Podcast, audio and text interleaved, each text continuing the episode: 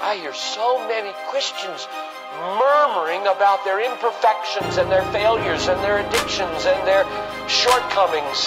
And I see so little war. Murmur, murmur, murmur. Why am I this way? Make war! Bang with me, but bang, bang, but bang with me. Never playing games like it's a thing can get risky. Pô! Esse vídeo do John Piper é fantástico. Meu nome é Jackson, eu sou um dos pastores dessa igreja e nós estamos no último culto de 2017. E amanhã nos lembraremos de 2017 como se fosse ontem. É horrível, é, parece piada do pavê para comer. Nós estamos em uma série sobre debaixo do tema Faça Guerra. Esse vídeo do John Piper foi lançado no dia aqui no Brasil, no dia 1 de setembro de 2010. Eu me lembro quando eu vi esse vídeo pela primeira vez. Eu já vi esse vídeo um, um milhão e três vezes. Ele é fantástico, esse vídeo. E esse vídeo é baseado num livro do Piper, na verdade, em dois livros do John Piper. E são livros que influenciaram a minha vida, a vida da minha esposa e a vida de alguns irmãos aqui. Esse vídeo ele deveria ser visto, estudado. Ele é um pedaço de um sermão do John Piper quando ele está pregando a série em Romanos. Você imagina? John Piper pregou Romanos em dois anos na igreja em Bethlehem. Tem de graça na internet. Estude inglês com os irmãos aqui e ouça o John Piper pregando. Bom, o que, eu vou fazer aqui? Nós estamos em uma série sobre guerra, luta. E algumas pessoas podem pensar que estamos em uma série de uma guerra contra o diabo. Faça a luta contra o diabo, faça a luta. Não, não é isso. Não é isso. O diabo é nosso inimigo? É. Mas nós somos os nossos maiores inimigos. Muito mais do que o diabo. Porque é bom botar a culpa no diabo de tudo. Mas o diabo não é culpado de tudo. E eu quero aqui, pela graça de Deus, subir nos ombros do John Piper e olhar um pouquinho mais longe. E os sermões que eu vou pregar vão ser todos nessa temática. Nós precisamos fazer guerra e hoje o título do sermão é Faça guerra contra a ansiedade. E com certeza eu estou pregando aqui para algumas pessoas que são ansiosas. Eu não sei você, mas eu sou ansioso desde berço. Ia no outro dia para o zoológico, Rodrigo. Eu não dormia aquela noite. Colégio, nós ia para o zoológico, para o planetário. Para o planetário, imagina, que droga. E eu ficava ansioso, eu não dormia. Eu, eu, nós vamos, amanhã nós vamos viajar. Viajar ali para o zoológico. Cabeça da criança para o zoológico é uma viagem, né? Uma vez chegou uma menina para minha prima e disse: ah, Isabel, eu, tô in, eu, eu vim te me despedir de ti porque eu vou viajar. Para onde? Eu vou para Viamão. Eu vou. eu vou viajar. E, cara, criança, né? Uma grande distância. E eu me lembro que eu ficava ansioso. E com certeza eu estou aqui falando para pessoas ansiosas. Nós estamos no último dia do ano, dia 31. Daqui a pouco você vai estar comendo sua carne, seu peru, seu chester, seu churrasco. E você, depois da comida, com a barriga cheia de carne, você vai ficar ansioso com o dia de amanhã, com o ano que vem. E muitas pessoas são ansiosas. Antes de começar a entrar propriamente no sermão, eu quero dizer para vocês uma coisa que eu fico extremamente irritado. Não, mas eu não fico médio irritado, como diz a Carol. Eu fico muito irritado. Eu fico com vontade de gritar, cara, quando eu vejo algumas coisas. E uma delas que me deixa muito irritado é a forma como a cultura moderna, ela pintou, ela desenhou as respostas que o mundo dá ou não acerca das ansiedades humanas. Vou explicar. O mundo pintou que Todas as respostas para a ansiedade humana estão na mão dos psicólogos e psiquiatras. O mundo pintou isso. O mundo conseguiu criar esse, esse discurso e as pessoas acataram isso. E o discurso é: a igreja não tem as respostas. Eles dizem isso. No fringir dos ovos é: seguinte, quando você quiser algo espiritual, algo que você não consegue tocar, uma coisa, uma áurea, vai na igreja. Mas quando a coisa for de verdade mesmo, a igreja não ajuda. Aí tem que procurar um psiquiatra e um psicólogo. Eu quero dizer aqui que eu não sou contra psiquiatras e psicólogos. Deixando claro aqui. Não sou contra. Não sou contra mesmo. O que eu sou contra é que a nossa cultura hoje, ela pinta os psicólogos e psiquiatras como gurus. Eles sabem as respostas de tudo. Eles dão as respostas para tudo. Sendo que essa é uma, abre aspas, ciência, fecha aspas, moderna. Não havia psicólogos no século XVI, XVII, XVIII. São bons, são bons, mas é algo muito novo ainda. Mas eles se posicionam, muitos psiquiatras e psicólogos, como os donos da razão. Eles possuem a resposta. E agora, com a onda de suicídios de pastores no mundo, muitos vêm falando: pastores, procurem um psicólogo, procurem um psiquiatra. Tudo bem, eu entendo o que essas pessoas carinhosamente estão dizendo. Mas fato é que há um grande problema quando nós compramos esse discurso. O pastor amigo meu, pastor Tiago, da cidade de Novo Hamburgo, ele me contou um caso, ele teve ele em casa, ele me contou um caso. Ele disse assim, Jack, aconteceu uma coisa na nossa igreja muito interessante. Uma vizinha da igreja, uma menina com problema mental, problema, um retardo mental, ela foi abusada, ela foi estuprada e ela ficou grávida. Então a família levou ela para um psiquiatra. E esse pastor já estava estudando o assunto sobre aconselhamento pastoral há muito tempo. Então ele leu muitos livros, provavelmente mais do que o psiquiatra. E ele, se eu, eu posso acompanhar as consultas dela junto com vocês? Ele era amigo da família, né? o estuprador foi preso, deu um, problemão, e ele acompanhou junto à família. E o que ele me disse foi muito louco. Ele disse assim: Jack, eu comecei a notar em todas as consultas que, no fundo, no fundo, o psiquiatra não sabia o que ele estava falando. Ele não sabia o que estava dizendo. Eu comecei a ver que ele ia perguntando e ele ia indo meio por, um, por impulso, de forma aleatória. Ele chegou e, no final, eu fui conversar com ele e eu vi que a quantidade de conhecimento que ele tinha para tratar aquele caso era muito inferior do que nós tínhamos na igreja. Mas ele é um psiquiatra, ele tem um canudo. Volto a dizer. Não estou falando contra todos os psiquiatras. Estou falando, sim, contra ter essas pessoas como gurus. Vendeu-se no mundo que os pastores, a Bíblia, não possuem resposta para os dilemas da alma humana. E nós compramos isso. E ele contou que a forma como, ele, como esse psiquiatra lidava era uma forma extremamente rasa. E ele disse assim: com tudo que eu li, com tudo que eu conheço, com a minha lida pastoral, eu cuidaria desse caso de forma muito melhor que ele. Só que ele é um pastor. E pensam no mundo hoje que é o quê? Ele cuida de assuntos religiosos. Porque o mundo hoje tem uma espiritualidade grega. Presta atenção aqui. Os gregos pensavam que a matéria era ruim, que o espírito é bom e a matéria é ruim. O corpo é algo ruim.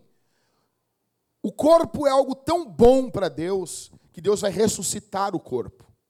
Deus não criou o mundo físico para competir contra o mundo físico. A eternidade será espiritual em um mundo físico. Jesus se fez carne, morreu, mas o espírito não se libertou do corpo como os gregos pensam. Não, ele ressuscitou e ele vive em corpo eternamente. Ele subiu em corpo no céu e Jesus, nesse momento, está em corpo no céu. Não é um fantasminha no céu. A carne, o mundo físico não é pecaminoso em si. Tanto que na ceia, nós participamos da ceia do Senhor, e no momento do culto, aonde nós cremos que nos elementos está a presença espiritual de Jesus. Então, é espiritual, mas eu como. É espiritual, mas eu bebo. Por quê? Porque o Verbo se fez carne. A espiritualidade correta é, não é uma espiritualidade somente para as coisas, as coisas que eu não toco, as coisas imateriais. Não. São para as coisas físicas também. São para os dilemas de verdade do dia a dia. E a ansiedade é um desses. Eu queria muito que você, se você quiser muito ir para um psiquiatra, para um psicólogo, vá. Não tem problema.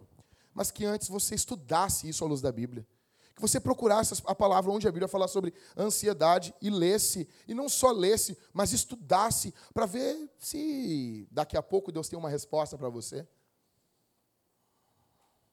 Você tem que entender que nós estamos em guerra.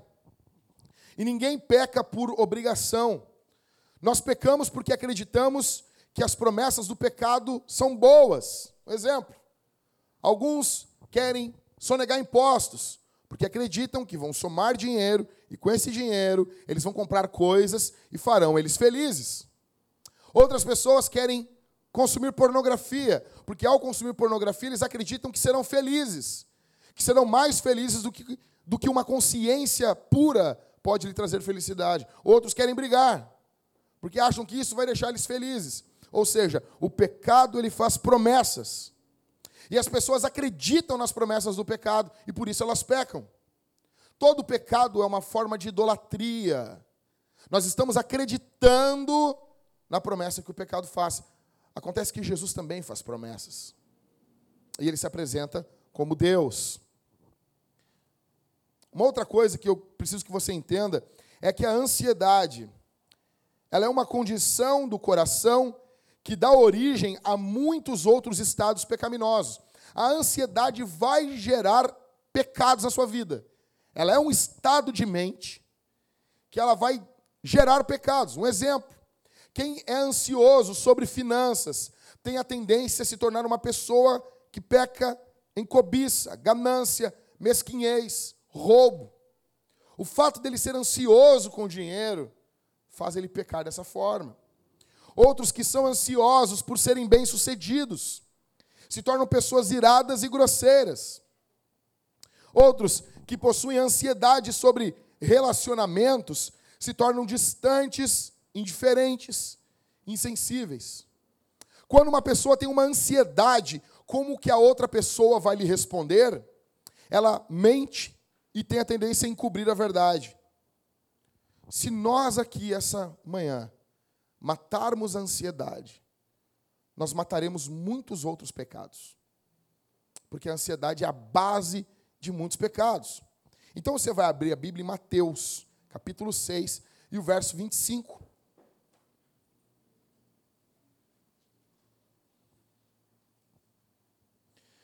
Mateus 6, 25. E você não vai fechar a Bíblia. Mateus 6, 25, olha o que Jesus diz. Todo mundo abriu aí? Por isso vos digo: não fiqueis o quê? Olha aqui, cara. Jesus fala sobre ansiedade. Paulo também fala. Não fiqueis ansiosos quanto à vossa vida, com o que comereis ou com o que bebereis, nem quanto ao vosso corpo, com o que vestireis. Não é a vida mais do que o alimento e o corpo mais do que o vestuário? O que Jesus está falando aqui? O tema, olha aqui para mim, o tema aqui é ansiedade. O tema desse texto é ansiedade. Jesus vai falar quatro vezes sobre ansiedade. Verso 25 que a gente já leu. Lê o verso 27 comigo. Qual de vós, por mais que esteja, pode acrescentar sequer uma hora à duração da sua vida? Ansiedade. Verso 31. Portanto, não vos, ou seja, não fique ansioso, dizendo o que comeremos, que beberemos, com que nos vestiremos. Verso 34. Não vos inquieteis, não fique ansioso pelo dia de amanhã, porque o dia de amanhã trará suas próprias preocupações. Basta cada dia o seu problema. A causa da ansiedade é uma falta de confiança em tudo que Deus prometeu ser para nós em Jesus. Quando você não acredita, quando você não confia que Deus vai ser bom para você, você se torna uma pessoa ansiosa. Você pode notar isso, que o tema aqui é a ansiedade. Mas olha o verso 30 comigo. Se Deus veste assim a planta do campo, que hoje existe e amanhã é jogada no forno, quanto, mais, quanto mais a vós, homens de quê? O tema é ansiedade, mas a causa é incredulidade. A ansiedade existe na nossa vida porque nós somos incrédulos muitas vezes. Porque não confiamos no Senhor. Porque não confiamos na bondade do Senhor. Porque olhamos um futuro e não conseguimos imaginar que Jesus estará lá cuidando da gente. Nós imaginamos um futuro e não conseguimos imaginar que Jesus está nesse futuro. Nós imaginamos um futuro sem Deus. E isso nos faz ansiosos. Só que a base disso é a incredulidade. Se você quer combater a ansiedade, você precisa guerrear contra a incredulidade. Isso é uma boa notícia? Sim e não. Você imagina, com dor na barriga, descobre que está com câncer. É uma boa notícia isso? Não. Mas pode ser. Pode descobrir cedo. Então, é uma boa notícia descobrir que a, a tua ansiedade, a causa é que você é incrédulo muitas vezes? Mais ou menos. Mas pelo menos a gente pode lutar contra isso. A pergunta que fica é: se eu sou salvo, eu posso ser ansioso? Um salvo pode ter ansiedade? Você imagina agora, eu fui viajar para a praia, voltei ontem, e quando eu cheguei lá na, em Imbé, a frente do carro estava tomada por mosquitos. O carro vai andando vai batendo nos mosquitos. E eles vão morrendo. Ou seja, carro é um assassino de mosquitos. Você imagina, você está andando e às vezes passa por muitos mosquitos, vai sujar o para-brisa. E está andando com aquele monte de mosquito e o carro da frente passa por uma poça d'água e joga lama no teu para-brisa mosquito, lama. O que, que você vai fazer? Se você é que nem eu, você vai estar sempre com, com o, o, a água do para-brisa lotada. Onde marcou que estava com pouco, eu parei no posto para botar para abastecer água. E eu boto sempre um pouquinho de detergente de louça. Umas coisas de velho, assim. Detergente de louça, por quê? Porque ele vai ter um, um pouquinho de detergente na água e vai quebrar a gordura ali, porque o carro eu vou demorar para limpar mesmo. Pelo menos eu vou poder enxergar. O que, que você vai fazer? Tem mosquito e tem lama no teu para-brisa. O que, que você vai fazer? Vai ligar o para-brisa, o Ricardo, que tem muita experiência dirigindo, vai ligar o para-brisa, Ricardo, e vai, e vai ligar a água do para-brisa. Tem água do para-brisa no teu carro? Tem? Que legal. Hã? Com detergente também. Legal, fico feliz. Ricardo tem um carro muito legal. Bom, então. E daí, liga o para-brisa e liga aquela água. O que, que vai fazer? vai dar uma. uma... Ele está com problema? Está com problema.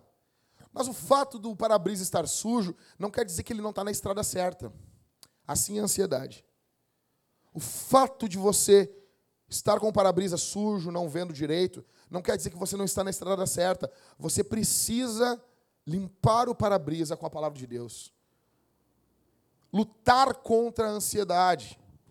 Olha o que diz a Bíblia. Podemos passar ou não por crise de ansiedade. Salmo 56, 3. Mas quando eu estiver com medo, confiarei em ti. Isaías 43, 2.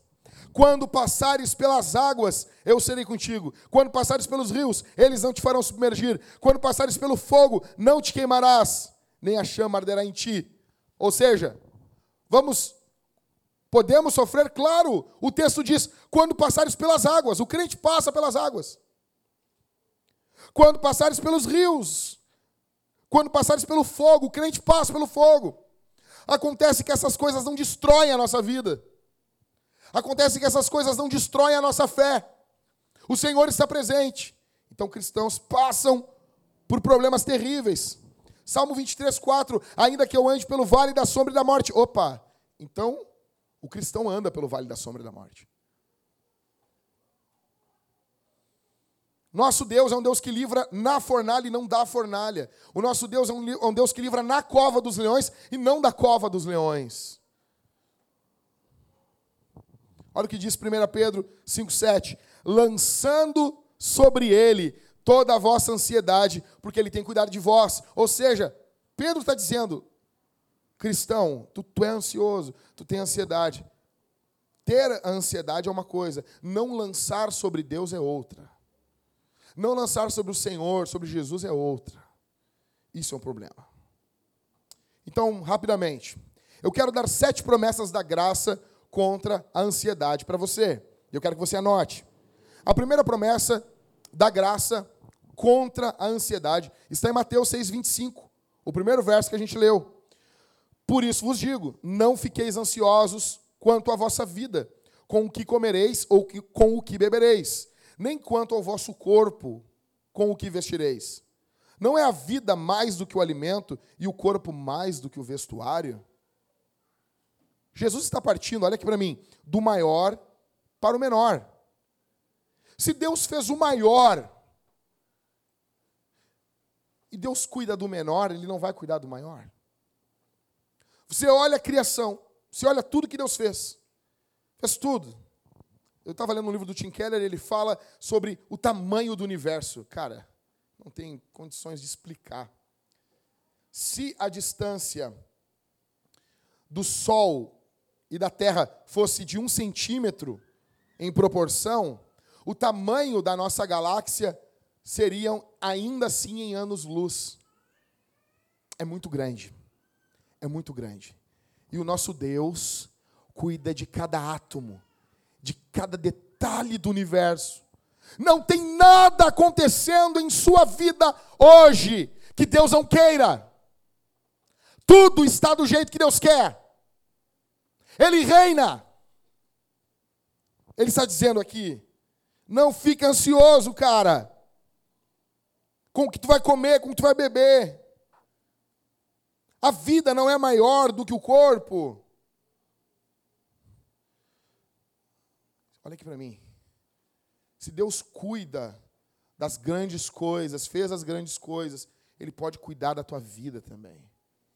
Ele está governando tudo, todo o cosmos. Você, você não passou naquela, naquela entrevista de emprego, você deu o seu máximo. Você não passou também, em última instância, foi porque Deus não quis. Foi porque não era o momento, não era a hora, ou não era nunca, era, nunca ia ser para você. Porque o teu Deus reina. Nosso Deus não reina só sobre as coisas boas, Ele reina também no meio de sofrimento. Então, primeiro, primeira promessa, fique confiante em Deus. Em Mateus 6, 25. Confie. Você olha, você pensa que o teu corpo não vai ter sustento. Tudo bem, que eu sei que tem gente que come pra caramba aqui e é difícil de ter sustento.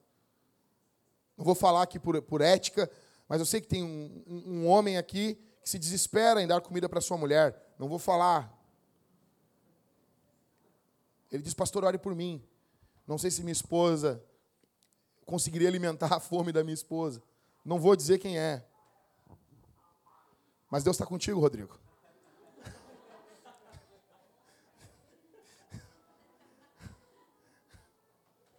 Promessa 2, verso 26. Leia comigo. Olhai para as aves do céu, que não semeiam nem colhem, nem ajuntam em celeiros, mas vosso Pai Celestial as alimenta. Acaso não tendes muito mais valor que elas? Se Deus dá comida, concede alimento para criaturas insignificantes como os animais. Eu vou repetir. Eu não falei de errado, foi porque eu quis. Bichos são insignificantes perto de gente. Gente vale mais que bicho. Se você não concorda com isso, você não entende a Bíblia e você está sendo contaminado pelo espírito dessa época. Bichos são bons? São bons. Eles são uma manifestação da graça de Deus? São. Eu não consigo entender como pessoas fazem maldade para bicho, para cachorro, para gato, eu não entendo isso. Nós amamos tanto alguns animais que hoje nós vamos assar alguns hoje de noite. A questão que Jesus está dizendo aqui é o seguinte: se Deus cuida dos bichos que não carregam a imagem de Deus, você acha que Ele não vai cuidar de você? Por que, que você está achando isso? Deus cuida de você porque você vale mais do que os bichos. Você vale muito mais. Deus cuida de quem vale menos, Deus cuida também de quem vale mais. Promessa 3, verso 27. Qual de vós, por mais ansiosos, ansioso que esteja, pode acrescentar sequer uma hora de duração à sua vida? Essa aqui, ela não é o ponto central, mas é um bom ponto. Jesus está dizendo: no que, que a ansiedade ajudou vocês? No que, que a ansiedade fez de bom? O que, que ser ansioso te fez de bom? Tem alguns aqui que são casados com mulheres ansiosas.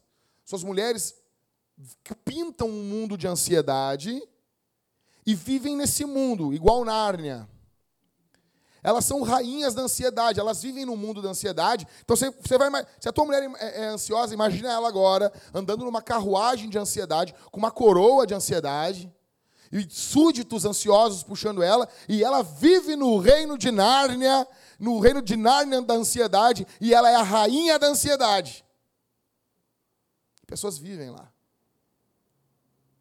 Toda vez agora você vai fazer uma coroa e vai escrever ansiedade. Quando a tua mulher começar a fazer as coisas, assim, pega aqui, amor, bota. Bota essa coroa aqui. Coloca essa coroa da ansiedade. Então Jesus trata no verso 27 aqui. O que, que a ansiedade ajudou você? O que, que a ansiedade te fez de bem? Promessa 4, verso 28 ao 30. E por que andais ansiosos quanto ao que vestir? Olhai como os lírios do campo crescem, eles não trabalham nem tecem. Mas eu vos digo que nem Salomão, em toda a sua glória, se vestiu como um deles. Se Deus veste assim a planta do campo, que hoje existe e amanhã é jogada no forno, quanto mais a vós, homens de pequena fé. Jesus está comparando esses homens com a criação. Jesus está dizendo assim: se Deus faz isso com isso, quanto mais a vocês. Vocês são prioridades para Deus e não as plantas. Você tem que entender. Você vale mais um alface. Você vale mais que uma beterraba. Você vale mais do que isso. Você vale mais que uma cenoura cozida. Cenoura cozida é bom pra caramba. Se for na tua casa, faz uma cenoura cozida que eu gosto.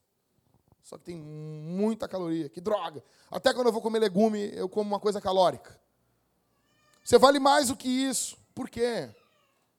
Porque as plantas morrem, mas você é eterno para Deus. Você gerará louvor eterno ao Senhor. Promessa 5, verso 31 ao verso 32. Portanto, aí Jesus pergunta: portanto, não vos inquieteis dizendo que comeremos, que beberemos, com que nos vestiremos, pois os gentios é que procuram essas coisas. E de fato, vosso Pai celestial sabe que precisais de tudo isso. Jesus está dizendo que Deus conhece nossas necessidades. E nota aqui, por que, que Jesus deixa claro que o nosso Pai celestial, ele quer chamar, ele quer tirar a nossa atenção nesse momento um pouco da ansiedade e voltar a nossa atenção para o Pai. Nota uma coisa aqui. O teu Deus, ele não é só Deus, ele é Pai. Ao saber que Deus é Pai, eu sei que Deus é bondoso. Mas ele também não é só Pai, porque não adianta ser só Pai e não ser Deus, porque daí ele não tem poder. Ao saber que o Pai é Deus, eu sei que Ele tem todo o poder. E ao saber que Deus é Pai, eu sei que Ele é bondoso. Então, Ele não é só um bondoso que não pode fazer. Sabe, quando a gente quer ajudar alguém, mas, ah, eu queria tanto te ajudar, mas eu não tenho como. É bondoso, mas não é Deus. Outros não. Outros querem ter poder, mas não têm bondade. O nosso Deus é diferente. O teu Deus é Pai. E o teu Pai é Deus. Ele é bondoso, e ele não só quer fazer o bem, como ele tem todo o poder de fazer o bem. E ele faz o bem aos seus filhos. Promessa de número 6. Verso 33. Mas buscai primeiro o seu reino e a sua justiça, e todas essas coisas vos serão acrescentadas. Eu aprendo aqui nessa promessa que eu posso me jogar na missão de Deus. Eu posso me jogar na obra de Deus porque Deus está cuidando de mim. Eu posso buscar o reino de Deus, eu posso me preocupar com o reino de Deus, porque Deus está cuidando de mim. Você pode se jogar na obra de Deus, você pode viver para Deus de forma intencional, porque o Senhor está cuidando da tua vida. E eu pergunto para você: qual é a tua desculpa aqui, cara? Qual é a tua desculpa para você ser tão apático na obra de Deus? Qual é a desculpa que você dá você precisa de um Salvador melhor. Você precisa de uma promessa maior. Você precisa que alguém morra de novo por você. Você precisa de um sangue mais poderoso. Você precisa de uma palavra mais poderosa. O que precisa mais? Você pode esquecer a ansiedade. Você pode se jogar na obra de Deus. Porque o Senhor está cuidando de você. Promessa 7, verso 34 não vos inquieteis, não fique ansioso, pois pelo dia de amanhã. Não, não vos inquieteis, não fique ansioso pelo dia de amanhã, porque o dia de amanhã trará a sua própria preocupação. Basta cada dia o seu problema. Você vai ter problemas amanhã? Vai.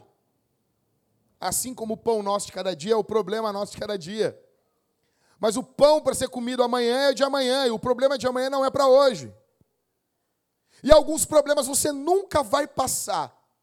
Você nota comigo aqui. Você precisa entender, o apóstolo Paulo diz que Deus não permite que nós sejamos testados mais do que a gente consiga suportar. 1 Coríntios 10, 13 ele fala isso.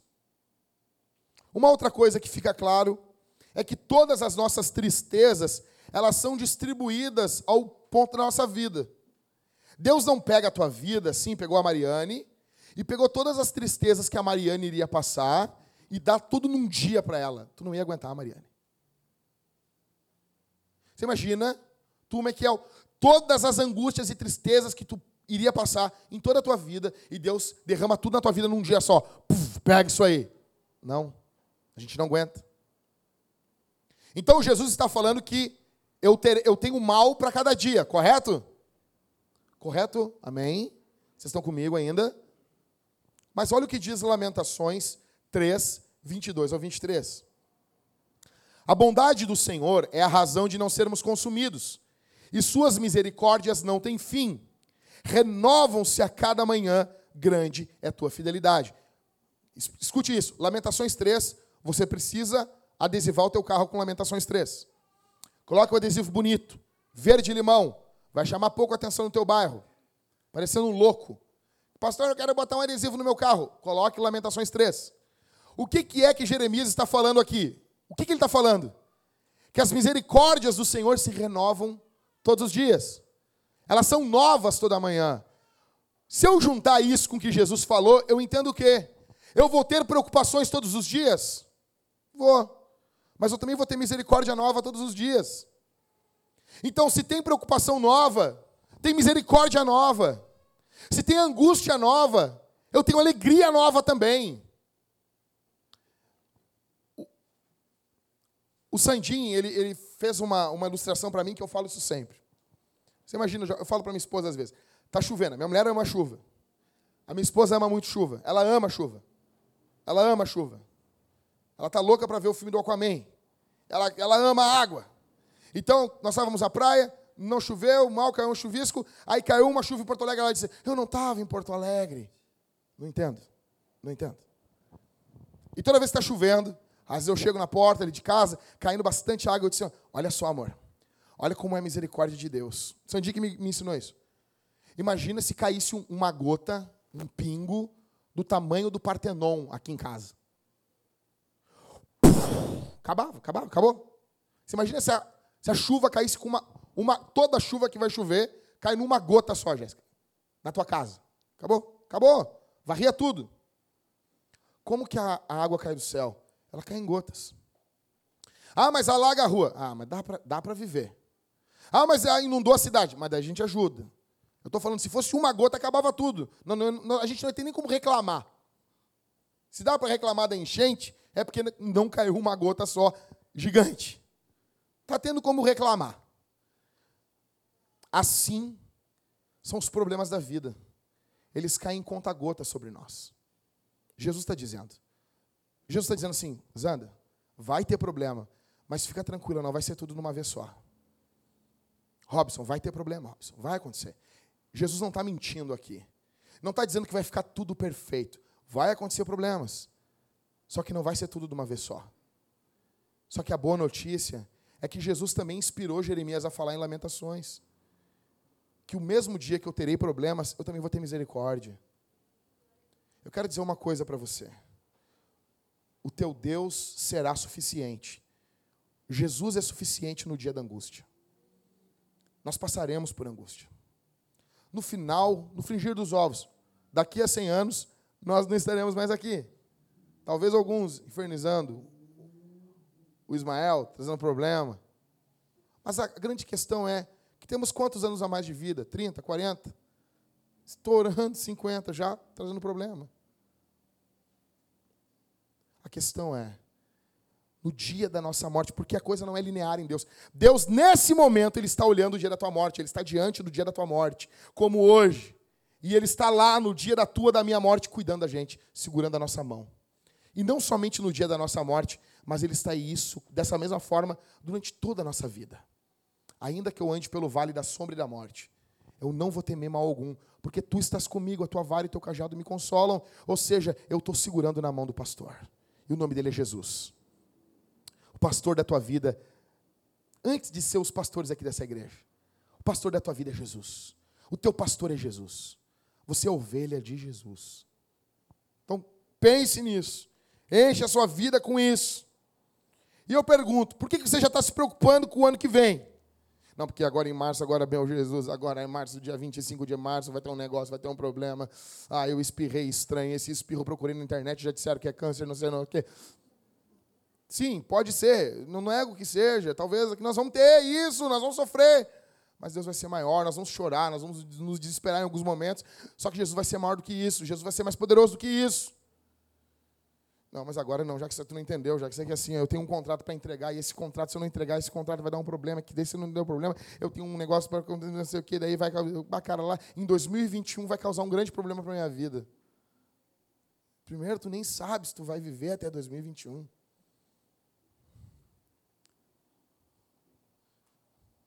Eu quero dizer uma coisa, que o teu Deus já está em todos os dias do ano de 2018 cuidando de você. O teu Deus está cuidando de você em 2018. Eu quero fazer algumas.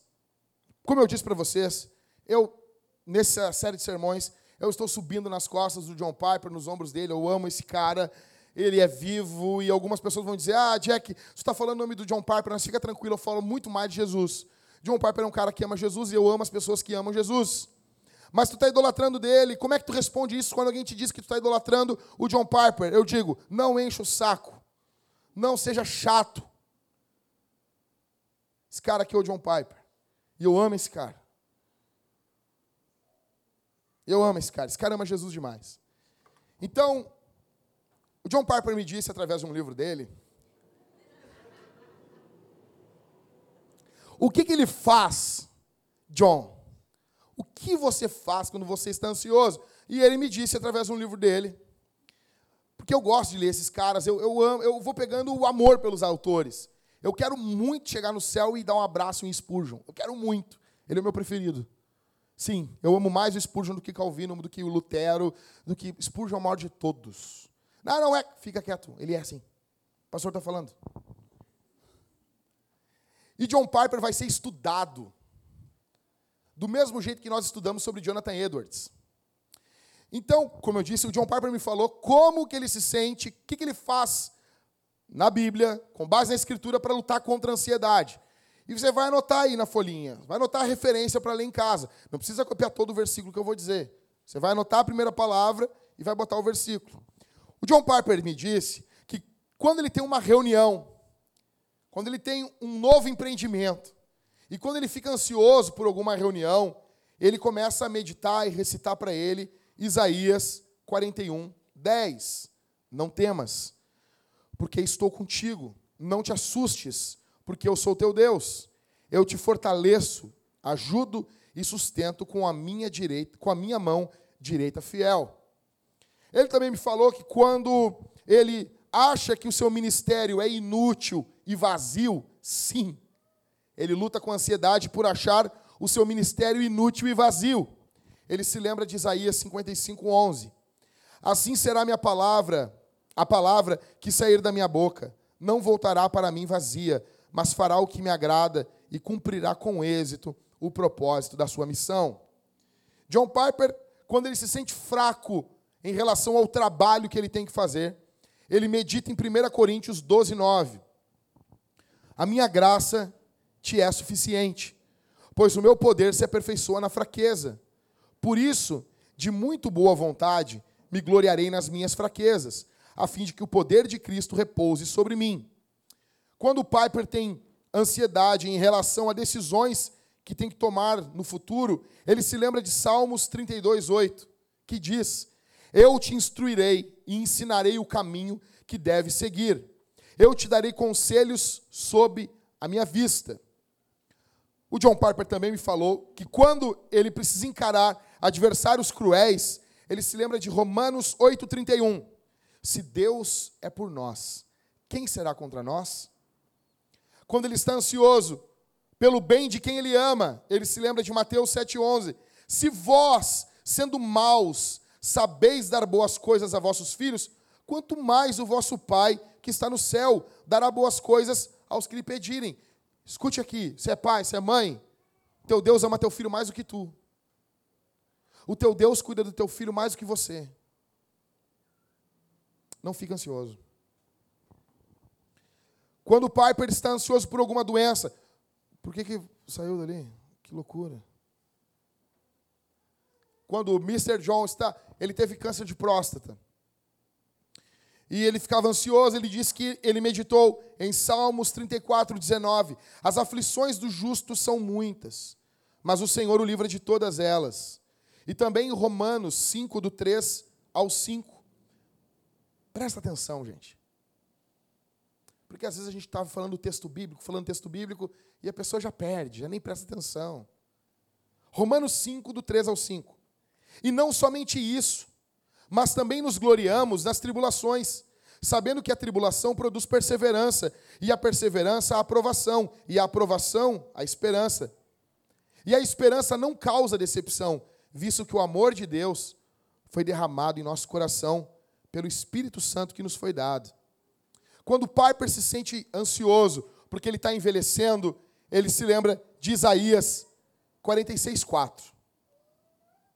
Eu serei o mesmo até a vossa velhice, e ainda na vossa idade avançada eu vos carregarei e vos criarei, vos criei, perdão, eu vos criei e vos levarei, sim, eu vos carregarei e vos livrarei.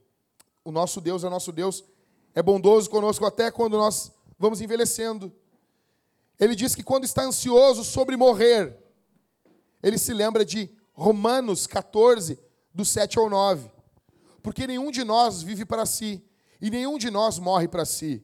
Pois se vivemos, para o Senhor vivemos, se morremos, para o Senhor morremos. De modo que quer vivamos, quer morramos, somos do Senhor. Porque foi com esse propósito que Cristo morreu e tornou a viver, para ser Senhor tanto de mortos como de vivos. E o mais impressionante, o Piper diz que quando ele se sente ansioso, que ele sente que a fé dele vai esfriando e ele tem medo de abandonar a fé. Sim. Você pensa que é só você que tem medo de abandonar a fé? Ele diz que ele acalma a ansiedade dele com Filipenses 1:6. Eu estou certo disto. Aquele que começou a boa obra em vós irá aperfeiçoá-la até o dia de Cristo Jesus. E também Hebreus 7:25. Presta atenção em Hebreus 7,25. Hebreus 7,25 é uma bomba. Portanto, também pode salvar, Jesus pode salvar, perfeitamente os que por meio dele se chegam a Deus. Dobra atenção. Pois vive sempre para interceder por eles. Jesus vive sempre para interceder pelo seu povo. Jesus intercede por você. Se alguém deveria orar por você e não orou, esqueça. O maior intercessor ora por você. Jesus ora por você. Jesus intercede por você. E não é uma intercessão, uma intercessão sem palavras. A palavra no grego é oração, literal.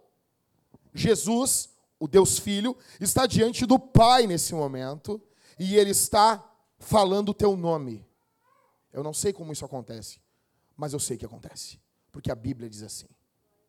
A Bíblia diz isso e isso basta. Tem gente que tem problema com textos da Bíblia. Como pode uma baleia engolir um homem? Se a Bíblia dissesse que o homem engoliu a baleia, que acreditava. O problema é a nossa incredulidade. A Bíblia não está dizendo que todo dia uma baleia vai engolir alguém. Está dizendo que naquele dia é, é tão gigantesco que, olha, ela engoliu o cara. É pecado, gente. Quero dizer para vocês que você se livre da ansiedade. Que você lute contra a ansiedade. A ansiedade é algo que em alguns momentos ela é pecaminosa, porque ela mostra a incredulidade do nosso coração, e em outros momentos ela não só é pecaminosa, como ela nos leva a cometer outros pecados.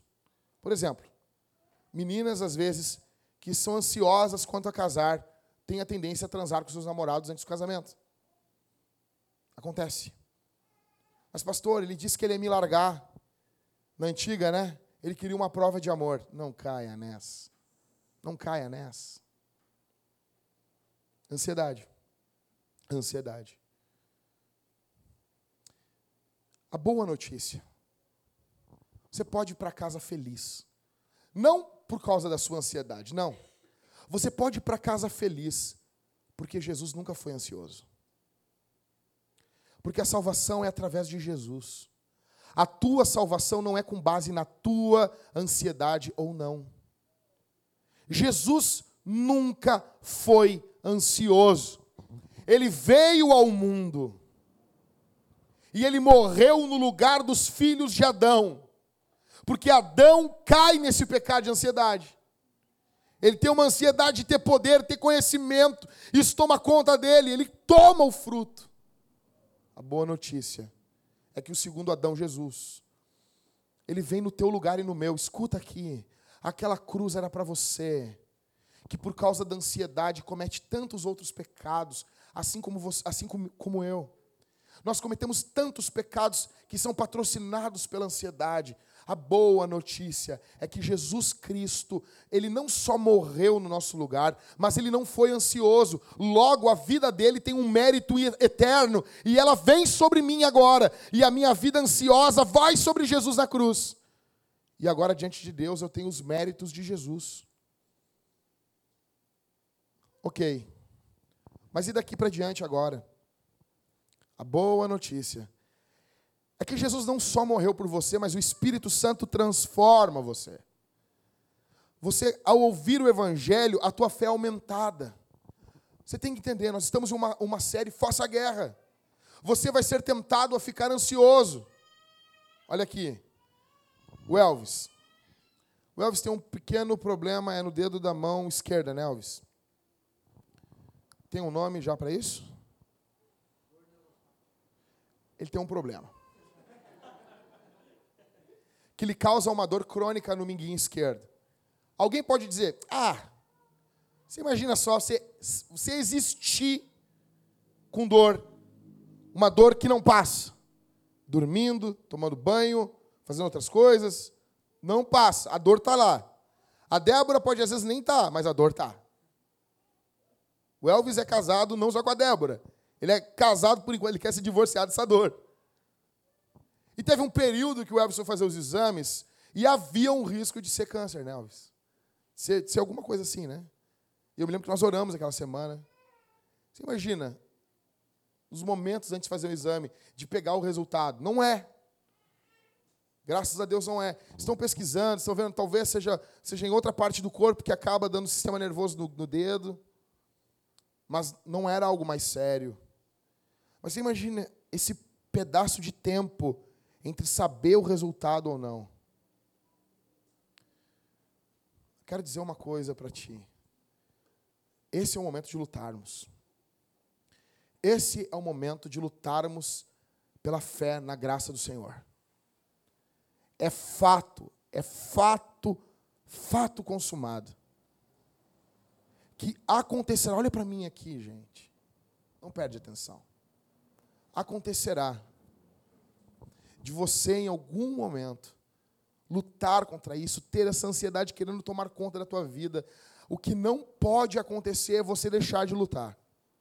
O que não pode acontecer é você deixar de lutar com a palavra de Deus contra a ansiedade. A boa notícia é que Jesus morreu na cruz. A segunda boa notícia é que o Espírito Santo transforma você. Não é só Jesus que está nisso. O Espírito Santo aplica a obra de Cristo em você. Ah, como assim, Jackson? Agora. A Bíblia diz que a fé vem pelo ouvir. E o ouvir a palavra de Deus. Tua vida está sendo. Tá, a tua, o Espírito Santo está trabalhando na tua vida ao ponto que a tua fé vai sendo aumentada. Em última instância. Você pode sair daqui como missionário, não como um derrotado pela ansiedade. Você pode sair daqui como alguém com uma missão, porque Jesus ressuscitou, porque Jesus não está preso no túmulo, Jesus está vivo e ele é maior do que a ansiedade. Ele é maior do que o teu medo futuro. Ele é maior do que a angústia quando você imagina um futuro sem Deus. Você imagina um dia lá e Jesus não vai estar lá. Isso é mentira. Ele vai estar. Ele vai estar cuidando de você. Ele vai estar amando você. Ele vai amar você como ninguém ama. Ele vai cuidar de você como ninguém cuida. Jesus está presente. E isso faz toda, toda, toda a diferença. Vamos ficar de pé.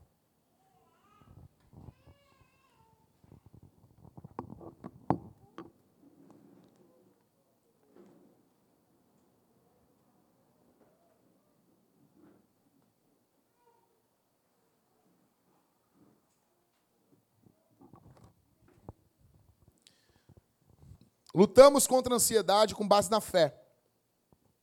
Com base na fé no Senhor. Eu vou ler dois versículos, eu quero que você preste atenção nisso. Hebreus, capítulo 12, verso 1 e verso 2. E por favor, preste atenção, porque quando a gente fica de pé, a gente já meio que perde atenção. Mas agora é o ouro. É o ouro aqui, é ouro. Hebreus 12, do 1 ao 2. Verso 1. Portanto, o que, que Paulo falou? É Paulo, tá? É, foi Paulo que escreveu Hebreus, fica tranquilo. É Paulo. O que, que ele falou? Portanto. Então, portanto, ele está ligando o que ele falou antes. Correto? Hebreus 12, 1. Antes é o quê? Capítulo 11. O que, que tem no capítulo 11? Galeria dos Heróis da Fé. Pela fé, o fulano fez isso, o fulano fez aquilo, o fulano fechou a boca do leão, o fulano fez isso, fez um monte de coisa positiva. Mas pela fé, eles também morreram, também sofreram. A fé não leva só a gente a ganhar, a fé nos leva também a morrer também. Pela fé, uns foram cerrados ao meio, pela fé, uns passaram por isso, aquilo, aquilo outro. Aí Paulo chega, Paulo, tá? Paulo chega em Hebreus capítulo 12, verso 1. Portanto, ó, ele vai dar a morta para nós. Peraí, ele falou todo um negócio porque ele queria falar uma coisa, Felipe. Sabe quando a gente fala uma coisa? Ó, aconteceu isso, isso, isso, isso. Então, ele vai falar para gente. Verso 1. Portanto, também nós, rodeados de tão grande nuvem de testemunha, esses caras que fizeram tudo isso, depois de eliminar tudo que nos impede de prosseguir e o pecado que nos assedia, corramos com perseverança a corrida que nos está proposta. A linguagem que ele está usando aqui era das Olimpíadas gregas. Os caras iam correr. E alguns corredores eram pobres. E as pessoas no meio do percurso jogavam moedas. Esses caras abandonavam a corrida para ficar catando as moedas. E perdiam a corrida. Paulo está dizendo: esquece isso. Esquece isso. Abandona essas coisas dessa vida. Vai abandonando. Essas coisas querem te tirar da corrida. O pecado quer tirar você da corrida. Quer deixar você ansioso. Esqueça isso. Corramos com perseverança. Ou seja, essa carta aqui é para os hebreus. Eles estão abandonando a fé. O escritor está dizendo aqui: persevere.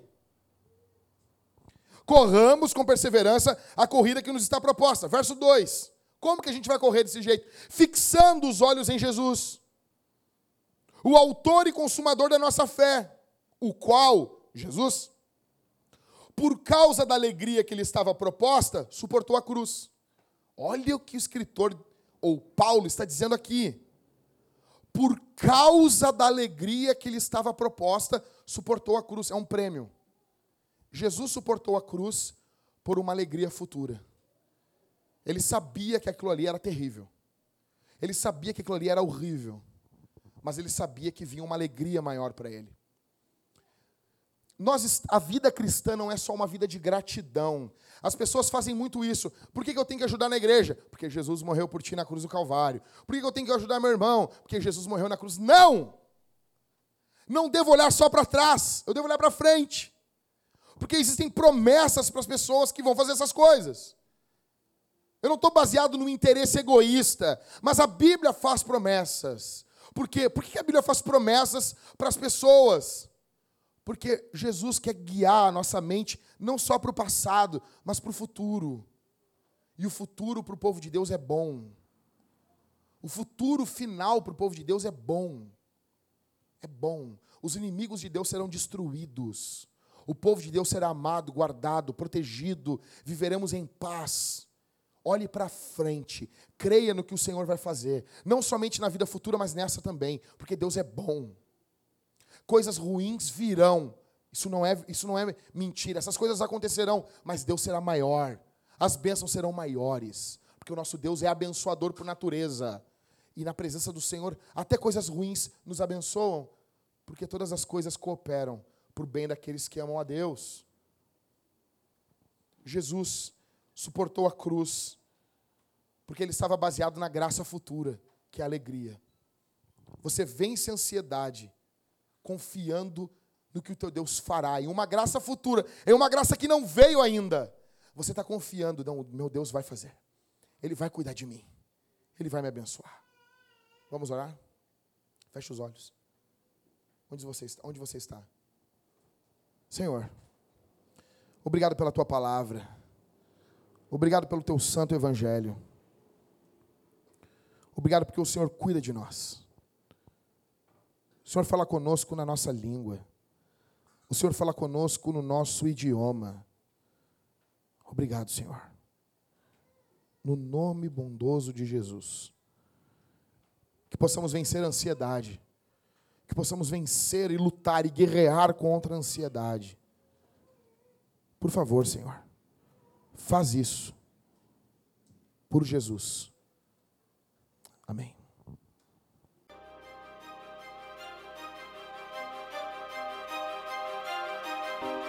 I hear so many Christians murmuring about their imperfections and their failures and their addictions and their shortcomings. And I see so little war.